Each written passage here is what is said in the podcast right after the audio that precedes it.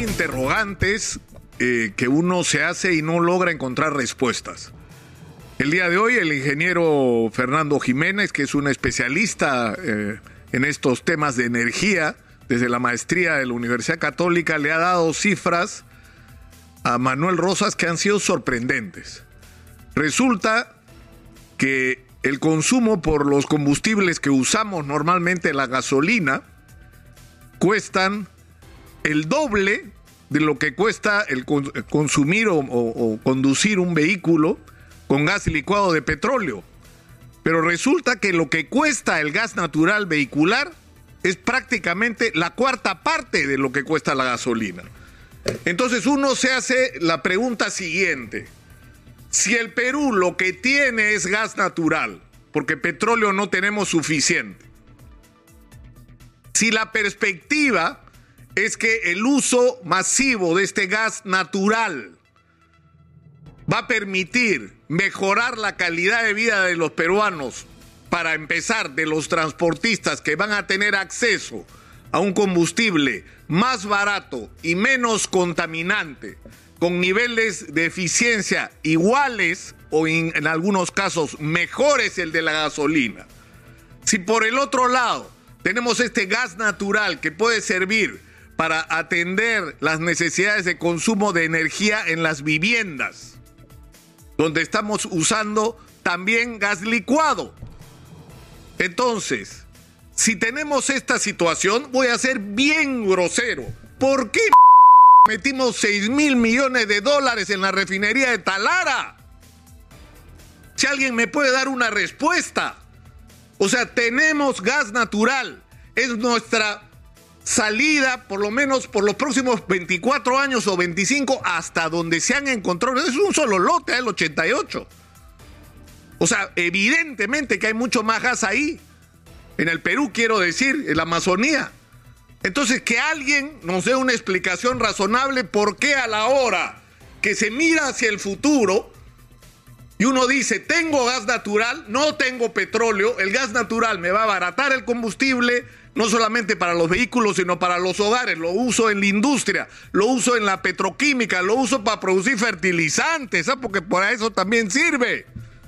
Pero no, yo hago una refinería de 6 mil millones de dólares, una autopista de 6 mil o 7 mil millones de dólares, que es un elefante blanco, la interoceánica de Toledo, y de los que vinieron después, es decir, esa es la manera como se dilapidan los recursos en el Perú y donde se pone en evidencia la total y absoluta visión de largo plazo y de planes y de políticas de Estado en el Perú.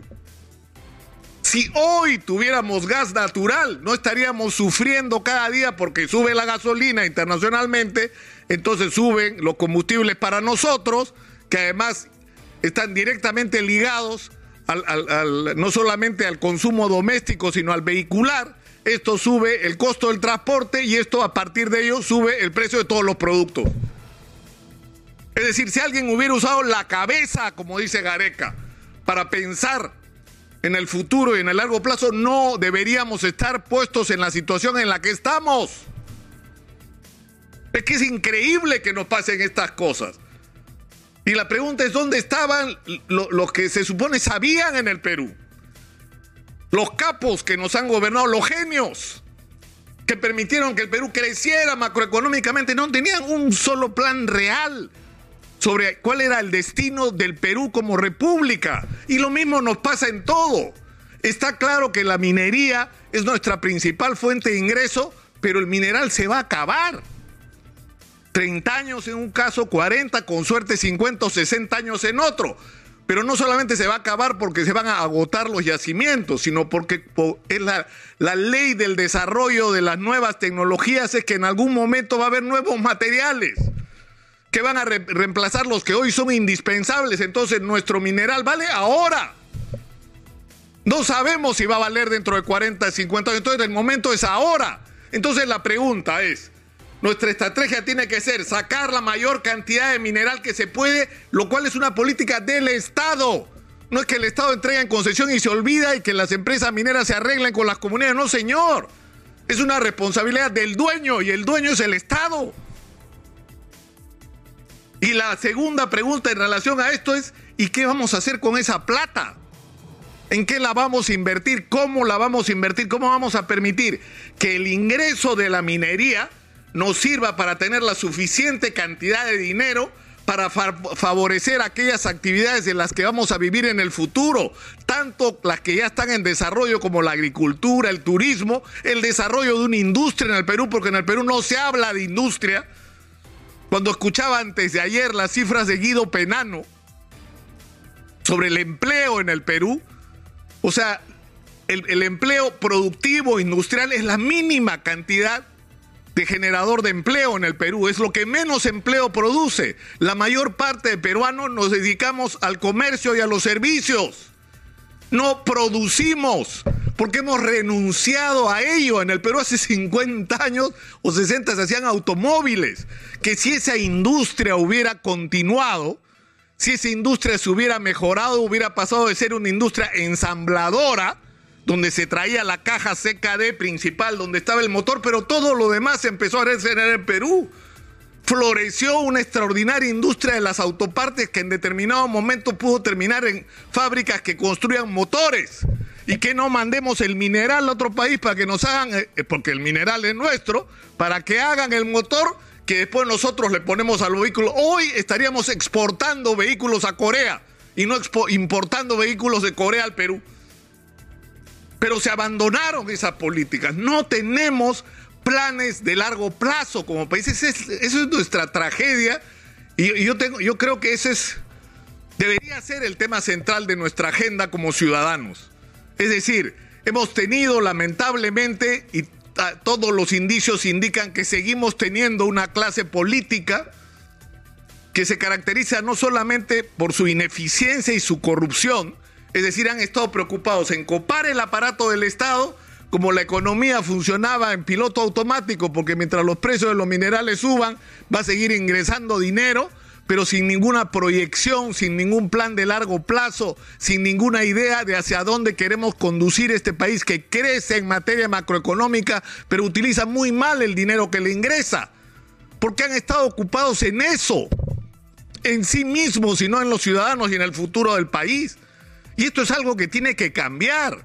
Y tenemos que cambiar el eje de la discusión, porque nuestra disputa hoy es que se cae el Castillo, entonces entra Mari Carmen, pero Mari Carmen está desesperada porque se va, entonces ¿quién va a entrar? De repente es el, el presidente o presidenta que la reemplacen en el Congreso. Ya, pero la pregunta que yo me hago es, ¿para hacer qué? ¿Qué es lo que hay que hacer en el Perú hoy? Esa debería ser nuestra discusión qué cosas tenemos que cambiar, incluso en la constitución, haciéndolo bien.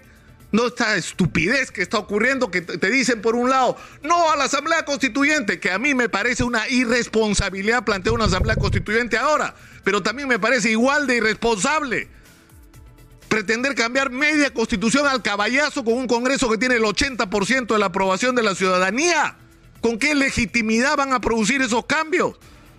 Y están discutiendo como si nos representaran a todos los peruanos y hablaran en nuestro nombre. No están hablando en nuestro nombre, nadie lo quiere. No pueden hacer lo que pretenden hacer, hay que hacer las cosas bien.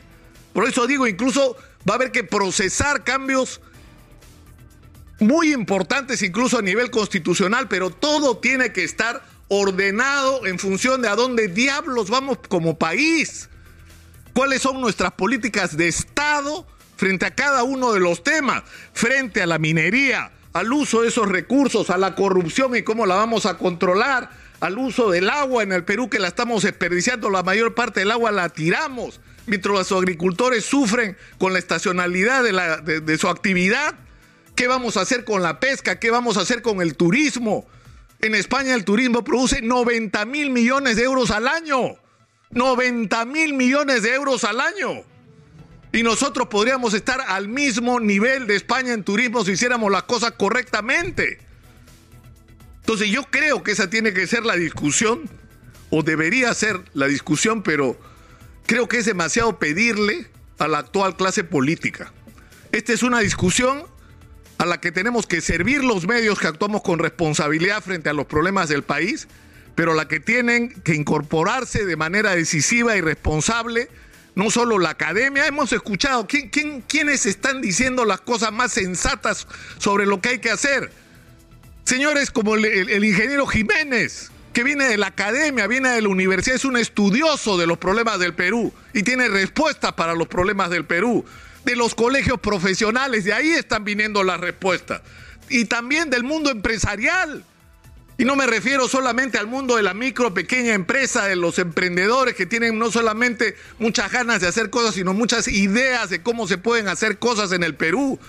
Lo de Gamarra es extraordinario, se ha construido un emporio sin ayuda de nadie y en contra de todo sin acceso adecuado al crédito, sin apoyo del Estado, con el agobio de la SUNAT, con la irresponsabilidad de, los, de las autoridades que han permitido el desarrollo de un comercio ambulatorio incontrolable y donde por un lado no hay un control para proteger a la industria formal, pero no hay políticas para darle empleo a esa gente que se tiene que convertir en ambulante porque no le queda otra cosa. Es decir, y, y por supuesto el mundo empresarial, por supuesto que sí, de la agroindustria de exportación tenemos muchísimo que aprender. ¿Cómo han logrado esto increíble que han logrado? Vayan ustedes a un supermercado en cualquier parte del mundo y la gente hace cola para comprar palta peruana, espárrago peruano, uva peruana. Porque lo han logrado a punche, han logrado hacer productos peruanos que tienen un estándar, no solamente igual, mejor al de cualquier producto del mundo. Y eso es un éxito que hay que imitar, ese es un éxito del cual hay que aprender, ese éxito hay que ampliarlo, a ese éxito hay que incorporar a los medianos y pequeños productores. Y son estos sectores los que tienen que tomar un papel mucho más importante del que tienen hoy en la vida nacional, sinceramente, porque yo creo que de los políticos ya no podemos esperar nada. Tiene que haber una revolución en el Perú de la clase dirigente sinceramente, porque esto que tenemos, esto que estamos viendo, 90% de ausentismo, 90% en las elecciones internas de los partidos, o a los militantes no les importa, o los militantes consideran que no hay ninguna garantía de democracia, o no son pues del partido, están inscritos en la lista, pero no son reales. Esa, eso es lo que está pasando con nuestros partidos políticos. Y yo creo que esa es una tarea donde cada uno tiene que preguntarse a sí mismo y qué puedo hacer yo para cambiar las cosas. Porque si no, nos vamos a seguir quejando y vamos a seguir siendo testigos de cómo perdemos otra vez, por tercera vez en la historia del Perú, una oportunidad extraordinaria de dar el salto y pasarnos a convertir en un país del primer mundo, ya no para beneficio de nosotros, sino de nuestros hijos y de nuestros nietos. Esto es nuestra responsabilidad ahora.